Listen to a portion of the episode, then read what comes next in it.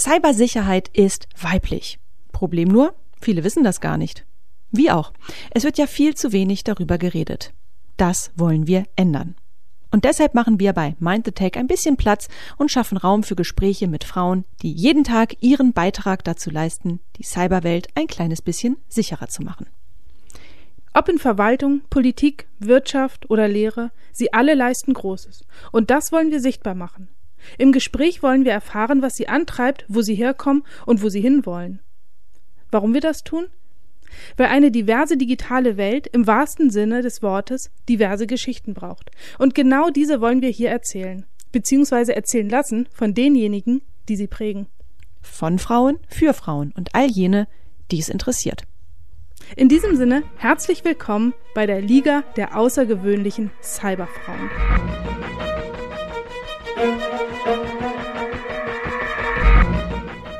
Caroline Busse könnte für die großen Tech-Konzerne dieser Welt arbeiten.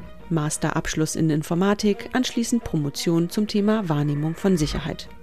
Mitglied im Digitalrat Niedersachsen und bei der Arbeitsgemeinschaft Kritis ist Caro obendrein. Keine Frage, wer so einen Lebenslauf hat, bei dem oder der stehen die HeadhunterInnen Schlange. Interessiert Caro aber nicht warum der Dozentinnenjob am Niedersächsischen Studieninstitut für kommunale Verwaltung, kurz NSI, für Caro gerade am meisten Sinn macht und was das Ganze mit Stricken zu tun hat, erfahrt ihr, liebe HörerInnen, im nachfolgenden Gespräch.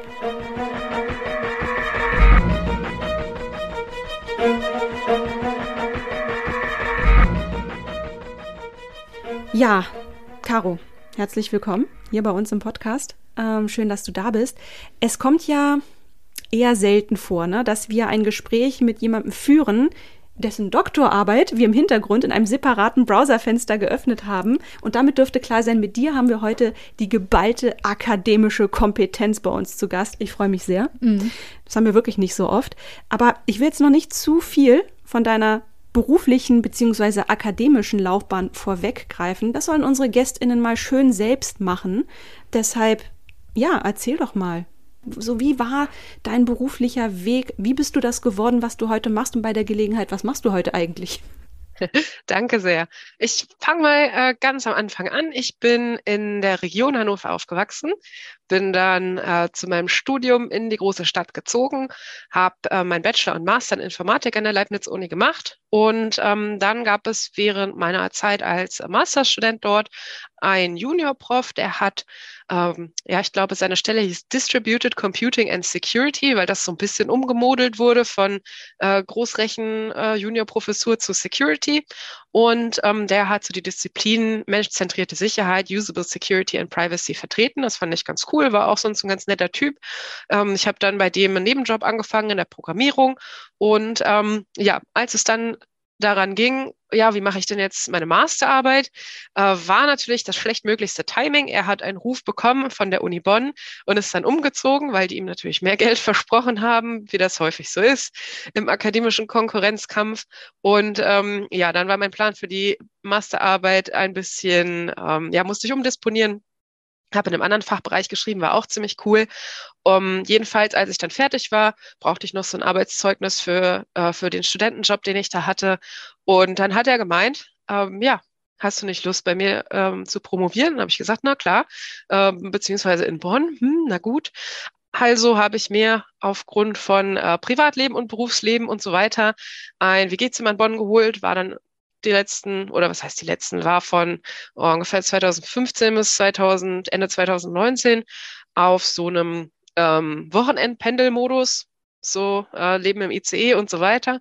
Und habe dann an der Uni Bonn äh, geforscht, meine Promotion gemacht und bin jetzt seit ähm, 2020, also etwa zweieinhalb Jahre, am Niedersächsischen Studieninstitut für kommunale Verwaltung.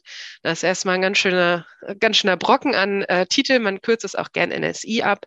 Ähm, das ist ein, ja, ein, ich sage gerne ein Full-Service-Bildungsanbieter für die Kommunalverwaltung in Niedersachsen, also von Prüfungswesen für Ausbildungslehrgänge äh, bis hin zur angeschlossenen Hochschule für Verwaltung, wo man ähm, dual im Bachelor und Master studieren kann, Verwaltungswissenschaften, Digitalisierungsmanagement und all solche Sachen. Ähm, bin ich jetzt in so ein bisschen einer Exotenrolle, weil viele KollegInnen entweder ähm, einen rechtswissenschaftlichen bildungsbiografischen Hintergrund haben, aus der kommunalen Praxis kommen oder eher so im Bereich Wirtschaft BWL angesiedelt sind und ähm, ja, ich bin jetzt die einzige Person hier, die äh, einen technischen Abschluss hat sozusagen und äh, finde mich hier zurecht irgendwo im großen Themenfeld zwischen Datenschutz, Informationssicherheit und Digitalisierung im weiteren Sinne. Also das geht bis rein zu Barrierefreiheit für Word-Dokumente, so Kleinkram ähm, oder auch sowas wie ähm, Digitalisierung für die Gesellschaft. Also schon sehr ganzheitlich, sage ich mal. Das klingt auf jeden Fall nach einem bunten fachlichen mhm. Blumenstrauß der Digitalisierung. Auf jeden Fall nicht langweilig. Nee, das auf jeden Fall nicht.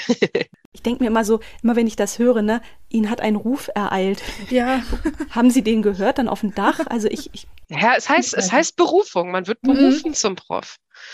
Ich finde es auch ein bisschen merkwürdig. Ich höre auch gerade einen Ruf. Vielleicht habe ich meinen überhört. Mal, aber ich, ach nee, es ist die Schokoladenkiste. Entschuldigung, ich schweife ab. ähm, wir sind ja noch in diesem Intro-Part wir wissen jetzt auf jeden Fall beruflich gut über dich Bescheid, über den sehr interessanten Weg, den du gegangen bist. Übrigens hoffe ich, dass der Zug oft pünktlich bei dir war. Ein Leben im ICE ist anstrengend genug. Ich hoffe, mit der Pünktlichkeit hat es die Deutsche Bahn auch so gehabt. Das Berufliche, wie gesagt, haben wir jetzt von dir erfahren. Aber deine Persönlichkeit, da wollen wir noch ein bisschen reingehen. Gibt es so drei Begriffe, die dich beschreiben? Also die Person Caro Busse, äh, die sagen so, das bin ich. Damit ist alles klar. Ja, ja, da, da würde ich sagen, äh, Slowpoke, YOLO und äh, Knitting, Stricken. Das ist gerade so, gerade auch in Zeiten von Videokonferenzen, wo man nur so den Kopf und den Hals sieht, kann man ja mit den Händen noch andere Dinge machen, gerade wenn man selber nicht so aktiv in einem Meeting eingebunden ist. Ja, also ja. Ich skribbel immer nur so ein bisschen und mal so kleine Blümchen und Hunde oder irgendwie sowas. Jedem das seine, ne? Ja, das ist auch eine gute Sache. Aber kommen wir mal zum zum Thema Cybercrime und fangen da mal so ganz einfach an mit unserer Einstiegsfrage.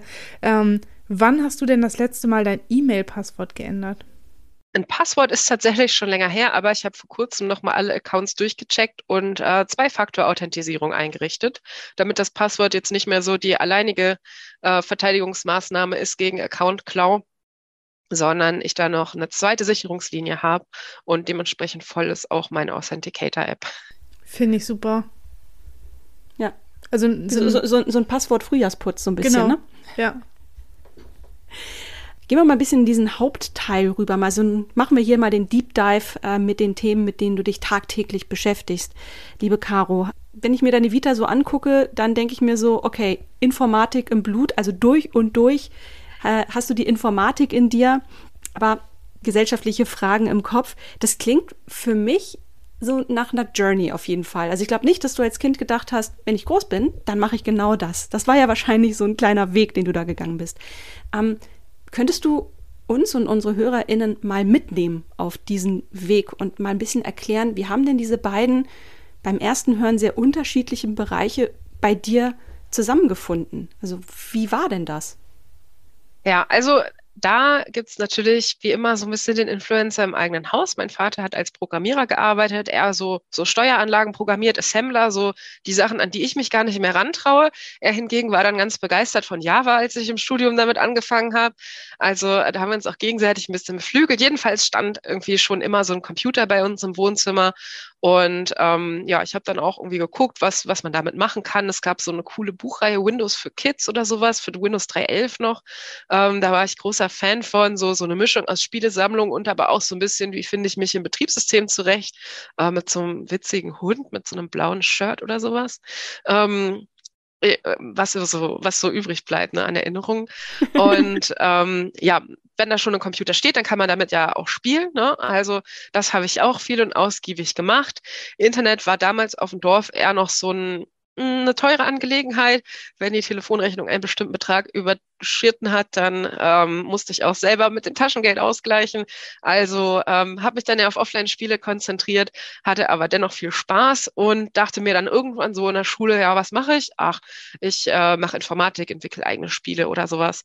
Und ähm, hatte glücklicherweise auch die Möglichkeit, äh, Informatikunterricht in der Oberstufe zu belegen, weil da ein engagierter Lehrer an der Schule war Und ähm, das war auch cool, hat mich sozusagen ein bisschen bestätigt. Und dann bin ich an die Uni gegangen, einfach so und ähm, habe das studiert.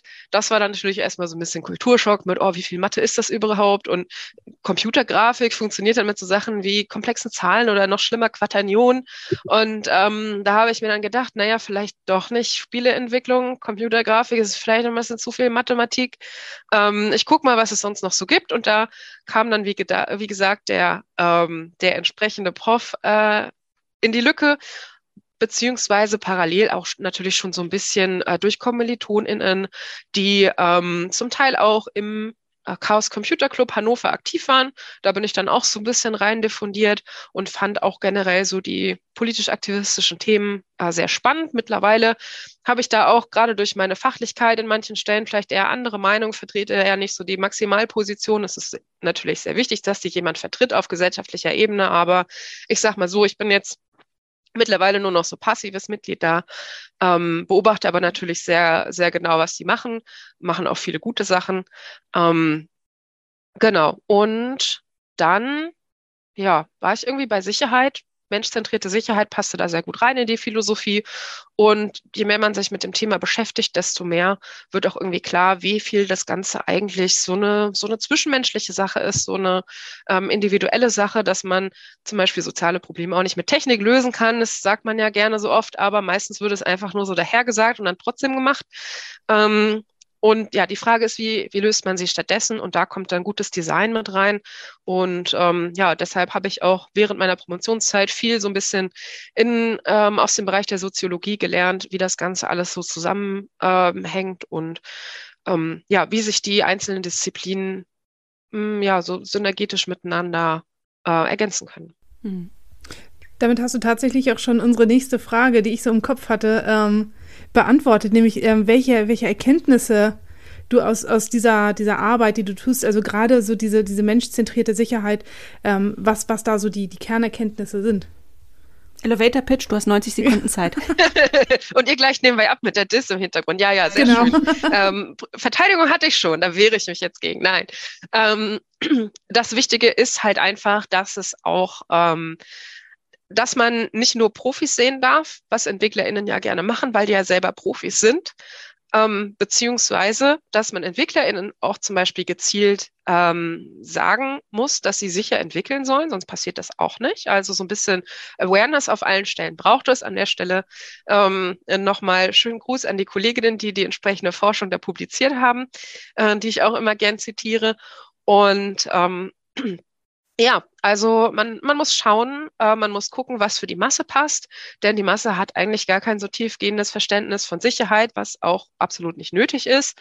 Ähm, Sicherheit ist auch nie so das, was man vordergründig machen will. Man will nie sicher sein, außer vielleicht so in der Zombie-Apokalypse, aber die haben wir zum Glück noch nicht. Ähm, stattdessen ist das immer so eine sekundäre, so eine sekundäre Aufgabe und wenn die halt mit der primären Aufgabe kommunizieren, äh, Podcasts aufnehmen, arbeiten, was auch immer im Konflikt steht, dann wird die ganz schnell über Bord geworfen, die Sicherheit. Das ähm, hat die Forschung sehr eindrucksvoll gezeigt. Und es gibt auch einen gewissen Komplexitätsgrad, der nicht überschritten werden darf. Den kann man natürlich nicht so, so festmachen, wie vielleicht manche TechnikerInnen das gerne hätten. Aber ähm, E-Mail-Verschlüsselung mit PGP ist zum Beispiel weit über diesem Komplexitätsgrad. Darum hat sich auch nicht durchgesetzt. Und ähm, Genau, also man muss die Komplexität mit bedenken, ähm, die, die Vorstellungen und die Ansichten, die die Leute haben. Da habe ich zum Beispiel auch im Bereich mentale Modelle geforscht, um herauszufinden, was überhaupt Leute, ähm, wie sie sich so Sicherheit vorstellen, welche Elemente da drin vorkommen in diesen Vorstellungen und welche nicht, zum Beispiel Schlüsselmanagement, wer hätte es gedacht. Ähm, und dass man dann entsprechend für diese Gruppen designt. Und da gibt es die schöne ähm, Praxisentwicklung, das PGP für E-Mail ähm, eigentlich niemand nutzt, ne, ist tot, ähm, kann auch gut tot bleiben. Aber hingegen im Messenger-Bereich haben wir ja super viel Ende-zu-Ende-Verschlüsselung, weil die einfach besser designt ist. Die passt besser in äh, das Nutzungsschema und ähm, ja, mutet den Nutzenden kaum zusätzliche Komplexität zu. Ja. Das, das, ist doch immer deine Forderung, mit, dass man Security by Design von Beginn an mitdenkt. Ne? Das, das muss man mitdenken und es muss halt auch zu den Abläufen passen. Also man, man darf sich nicht eine technische Lösung überlegen, die total toll ist, die aber überhaupt nicht zu den Abläufen im, im echten Leben passt. Also es muss schon zusammenpassen. Am besten gucken, wie verhält man sich und dann gucken, wie passt da Security rein. Mhm. So Ganz genau. Du wolltest als Kind in die Spieleentwicklung. Ich weiß, dass ich als Kind mein allererster Berufswunsch war Polizistin. Und das steckt noch ganz tief in mir drin, denn in diesem Podcast äh, nehme ich immer total gern die Rolle des Bad Cops ein. Und jetzt kommt mal eine Bad Cop-Frage. Ich mache mir jetzt mal bewusst provokante Frage, weil du du ja gesagt hast, du dozierst am Niedersächsischen Studieninstitut für kommunale Verwaltung, NSI, Kurzform. So, Jetzt aber mal ganz provokant gefragt. Warum denn da? Warum kommunale Verwaltung mit deinem Wissen, deiner Kompetenz? Hallo, die Metas, Googles, Teslas dieser Welt würden dir doch den roten Teppich ausrollen und mit ganz viel Geld locken. Why? Naja, weil die Googles dieser Welt möchten, dass ich nach München ziehe, die Metas vielleicht nach London. Ähm, ich bin aber eigentlich eher so ein hm, naja, er ist so ein gemütlicher Mensch. Ich möchte jetzt nicht nochmal durch die Weltgeschichte, das hat mir gereicht wegen der, während der Promotion. Das habe ich, ähm, hatte ich auch viel Dienstreisen, habe also so viele Facetten davon mitgenommen. Ähm, das war zu einerseits natürlich eine Work-Life-Balance-Entscheidung. Ähm, andererseits fand ich es eine sehr gute Möglichkeit, um tatsächlich was zu bewirken. So hoffe ich zumindest. Und ich glaube, bisher klappt es auch ein bisschen, ähm, zumindest was so den, den Sinneswandel angeht. Also ähm, ja, wir wissen ja alle, Verwaltungsdigitalisierung ist nicht Deutschlands Stärke. Ähm, und ich verstehe mich so ein bisschen als Influencer in, in dem Bereich. Also möchte zeigen, wie es geht, möchte so ein bisschen dieses Verhinderungsmindset wegnehmen, möchte aufzeigen, wie man es schafft, dass Dinge vielleicht auch benutzt werden von BürgerInnen, ähm, wie man vielleicht Sachen vereinfachen kann. Und ähm, ja, ich möchte das Ganze einfach besser machen, um damit natürlich auch mein eigenes Leben besser zu machen, aber halt auch so ein bisschen, wie sagt man so schön, gesellschaftlichen Mehrwert zu schaffen. Mhm. Und wieder habe ich ein bisschen Gänsehaut bei einer Antwort. Vielen Dank. Oh. Ich finde, dazu passt auch total gut ähm, ein weiteres Thema, mit dem du dich ja beschäftigst, nämlich mit ähm, Queer Feminismus. Ähm, ich finde das auch ein super spannendes Thema. Aber jetzt mal so die Frage, ähm, wie viel Raum haben queere Menschen eigentlich in der Tech-Welt? Ähm, reicht der aus? Muss der erweitert werden? Ähm, und warum ist das so wichtig, dieses Thema auch im Kontext von Technik und IT zu platzieren? Ich sag mal so, die brauchen einen Platz in unserer Gesellschaft, vor allem genderqueer und Transmenschen, ähm, weil Sexualität ist ja nun gut das eigene. Das kann man vielleicht noch halbwegs so sagen, okay, ist jetzt eher Privatsache, aber gerade wenn es um Geschlecht geht und mit unserem Geschlecht werden wir ja tagtäglich millionenfach wahrgenommen von anderen Leuten und ähm, erfahren dann entsprechenden Respekt oder leider eben nicht, wie es häufig der Fall ist. Ähm, das muss natürlich irgendwie, also da brauchen wir eine gewisse Art von Gerechtigkeit, von Respekt gegenüber allen Menschen. Und gerade, ich biege das jetzt mal so ein bisschen um, ne, wenn wir um ähm, über Verwaltungskundschaft nachdenken, das die können sich halt, da gibt es keine Zielgruppe, die Zielgruppe sind alle BürgerInnen. Und deshalb ähm, brauchen wir natürlich auch einen respektvollen Umgang mit denen. Darum brauchen wir ähm, diversere Teams, darum brauchen wir Sensibilisierung für verschiedene Perspektiven, ähm, gerade auch was äh, Rassismus angeht, aber natürlich auch äh, Trans- und Genderqueerness. Und ähm, ja, das bringt uns dann natürlich auch gesellschaftlich weiter, weil wir bessere Produkte daraus machen, weil die Dienste, die Programme ähm, einfach für mehr Leute gut funktionieren. Das sieht man ja gerade ganz schön ähm, an dem naja, Zerfall oder Untergang von Twitter, was gerade so ein bisschen äh, sinkt nach der Übernahme durch Elon Musk und äh, dann die Migration und den, ich sag mal, Kulturschock durch das Fediverse, also insbesondere Mastodon, was ja ein Netzwerk ist, was überwiegend von diesen marginalisierten Personen aufgebaut wurde, sowohl was die Standarddokumente angeht, als auch was die Software angeht, als natürlich auch was den Betrieb angeht und die Moderation. Da hat man eine ganz andere Kultur, da gibt es mehr gegenseitigen Respekt, Sensibilität und also ganz ehrlich, ich fühle mich da viel, viel wohler als auf Twitter, wo häufig so ein Performance-Druck ist und viel, naja, ich sag mal, eher geschrien wird oder übereinander geredet statt miteinander. Da ähm, ja, hat sich im Fediverse doch eine bessere Kultur geschaffen und ich glaube, das ist einfach ein gutes Beispiel, ähm, was passiert, wenn wir mehr Diversität in Tech haben und gerade auch in Bezug auf trans- und genderqueere Menschen.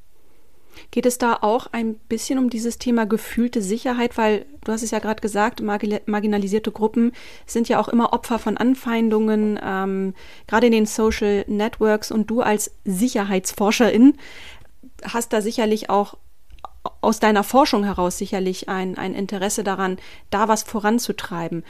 Liege ich da richtig?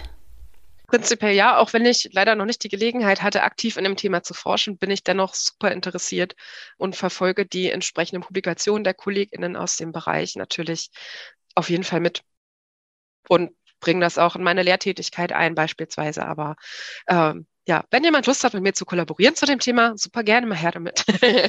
Aber das könnten ja dann tatsächlich die großen Big Techs sein, die dann bei dir anklopfen, ne? Also die lesen auf jeden Fall viel Usable Security Forschung und beteiligen sich auch.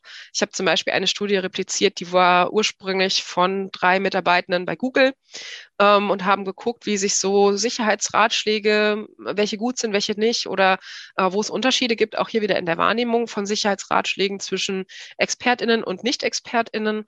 Und ähm, ja, die haben wir zum Beispiel äh, repliziert mit einer Masterstudentin damals und ähm, wurde auch super gut angenommen, auch von den OriginalautorInnen. Da hatten wir viel Unterstützung. Also ähm, finde ich gut, dass Big Tech da auch in die äh, Forschungsergebnisse auf jeden Fall mit reinschaut und auch mit lernt und verbessert. Bei der Gelegenheit wollen wir mal ganz plump Werbung machen für unsere Podcast-Folge zum Thema Big Tech und der Wissenschaftslobbyismus. Oh ja. Oh Denn ja. da gibt es natürlich auch, es ist eine Gratwanderung, sagen wir es mal so. Manche halten sich daran und äh, manche eben nicht so. Aber um nochmal auf deine Antwort äh, zurückzukommen, du lässt dich auf jeden Fall dann auch von Big Tech durchaus auch mal gerne positiv überraschen. Also bist offen für Überraschungen und positive Aha-Effekte. Dennoch, jetzt so Revue passierend die letzten Jahre, die du jetzt in diesem Feld unterwegs bist, ähm, Gab es da so Momente, wo du sagst, ähm, ich fühle mich hier eigentlich total wohl, ist alles super gut, aber Mensch, das, diese eine Sache hätte man mir vorher durchaus mal, mal sagen können, oder? Also da bin ich jetzt mal auf einen ganz kalten Fuß erwischt worden. Gab es da irgendwie sowas? Wir haben eine ähm, Gästin mal gehabt, die hat gesagt, ähm, ich hatte keinen Aha-Moment, es war eine ganze Aha-Entwicklung. Wie war das bei dir? Oh, total. Also dieses, dieses ganze wissenschaftliches, ähm, wissenschaftliches Arbeiten, wissenschaftliche Forschung ähm, ist natürlich ein, ein, super anderer, eine super andere Arbeitskultur auch, als man es jetzt so in der Wirtschaft hat oder hier so in der Verwaltung, sag ich mal. Ähm, ja, wenn ich so eine Sache rauspicken würde, dann wäre es auf jeden Fall so der soziale Kulturschock. Ähm, Gerade so was das Navigieren auf äh, Konferenzen und Forschungsveranstaltungen angeht, weil da möchte man ja eigentlich oder beziehungsweise alle sind da, um sich irgendwie auszutauschen und zu, ähm, und zu netzwerken und dann so gerade als reservierter Deutscher äh, dann aktiv auf Leute zuzugehen, irgendwie Gespräche zu suchen, auch gerade so mit, mit Profs oder Koryphäen auf dem Gebiet, äh, war dann schon, hat schon so ein bisschen Überwindung gekostet und laugt auch ganz schön aus, ganz, ganz ehrlich, wenn man so am Ende von einer mhm. dreitägigen Konferenz wieder im, im Flug oder im Zug zurücksitzt, dann bin ich auch teilweise schon echt froh, dass es vorbei ist. Ich kann das so gut nachvollziehen. Ja, deshalb habe ich dir auch gerade auf die Schulter geklopft, weil ich glaube, das, äh, das kennt Katrin auch ganz gut. Also gerade so als introvertierter Mensch. Oh.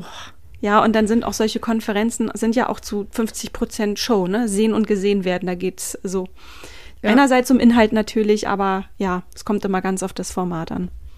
Ich positioniere mich da immer in der Nähe der Kaffeemaschine, da sind immer die besten Gespräche. Ich bin, ich bin meistens da, wo die Schnittchen sind. Ja, genau, genau, so die, die äh, Croissants oder sowas, ne? So Mini-Schokobrötchen. Also Catering kann schon ganz gut sein, mhm. kann aber auch, auch wieder so ein Kulturschock sein, ne? ähm, wie wenn es dann irgendwie Dr. Pepper gibt, so oder wohingegen manche, manche Security-Konferenzen machen immer eine sehr schöne Ice Cream Break dann am letzten Tag, äh, anstatt einer Kaffee, Coffee Break. Ähm, das, äh, ja, Memo an uns selbst, mehr auf Konferenzen gehen, lecker ja, Eis essen. Ja, unbedingt. Und das ist ja auch so ein guter Ratschlag, warum man mal auf eine Konferenz gehen sollte. Gerade so auf eine Tech-Konferenz. Respektive in die IT. Essen. Genau. Respektive in die IT. Ja, meine Tochter ist ja auch gerade so im Abiturjahrgang und überlegt dann auch so was, was sie als nächstes macht, welchen Job sie machen würde. Und ich glaube, ich habe da einen schlechten Job gemacht. Ähm, es wird nichts mit IT sein. Quereinsteigen geht immer. Stimmt. Aber hast du denn so einen, so einen Ratschlag für die jüngere Generation oder auch für die QuereinsteigerInnen? Im wahrsten Sinne des Wortes. ich sag mal, also was, was ich auf jeden Fall gemerkt habe, was super hilft, sind Role Models. Also schaut, schaut euch an, welche Leute es gibt, gerade auch welche Leute, die euch vielleicht ein bisschen ähnlicher sind als zum Beispiel Elon Musk, ähm, die vielleicht einen ähnlichen, einen ähnlichen Bildungshintergrund haben oder ähnliche, ja, ich sag mal, Diversitätsmarker oder Privilegien, wie rum man es auch immer ähm, formulieren will und schaut mal, was die so machen, tretet vielleicht auch in Gespräch mit denen. Also Social Media macht das ja sehr niedrigschwellig, auch einfach mal ähm, zu fragen, hey, äh, wie war das eigentlich damals bei dir oder sowas? Und die meisten, gerade aus der Wissenschaft, sind einfach, ähm, sind einfach super äh, dankbar für sowas und machen auch gerne so ein bisschen Mentoring. Natürlich ist die Zeit immer knapp, aber gerade für so einen kleinen Austausch über Social Media ähm, würde ich eigentlich nicht sagen, dass da irgendjemand abblocken würde. Also ähm, kommt durch in Kontakt. Ich habe selbst auch äh, zum Beispiel Schülermentoring gemacht und habe tatsächlich miterleben können, wie dann manche von meinen ähm, betreuten Schülerinnen dann auch anschließend Informatik studiert haben. Das finde ich auch immer mhm. cool.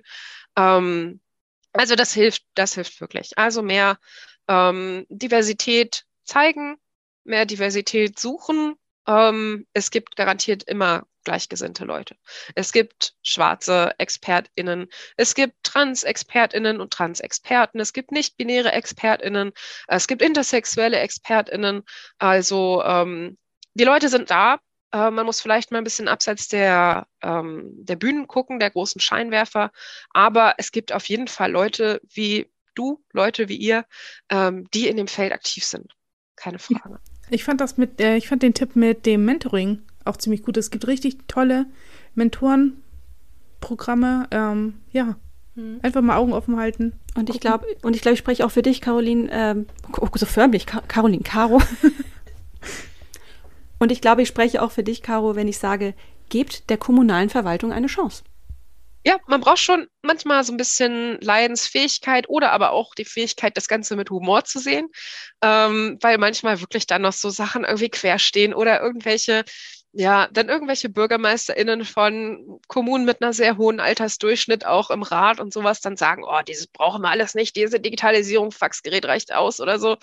Ähm, aber genauso viel gibt es natürlich auch tolle Leute, die was bewegen wollen. Ähm, ich habe super viel motivierte Studierende, auch gerade jetzt im Master Digitalisierungsmanagement. Ähm, alles coole Leute, die was bewegen wollen und natürlich auch aus der Praxis gibt es Leute. Man muss nur in die richtigen Netzwerke gucken und dann findet man die auch ganz schnell und dann, naja, wie man so schön sagt, geteiltes Leid ist halbes Leid.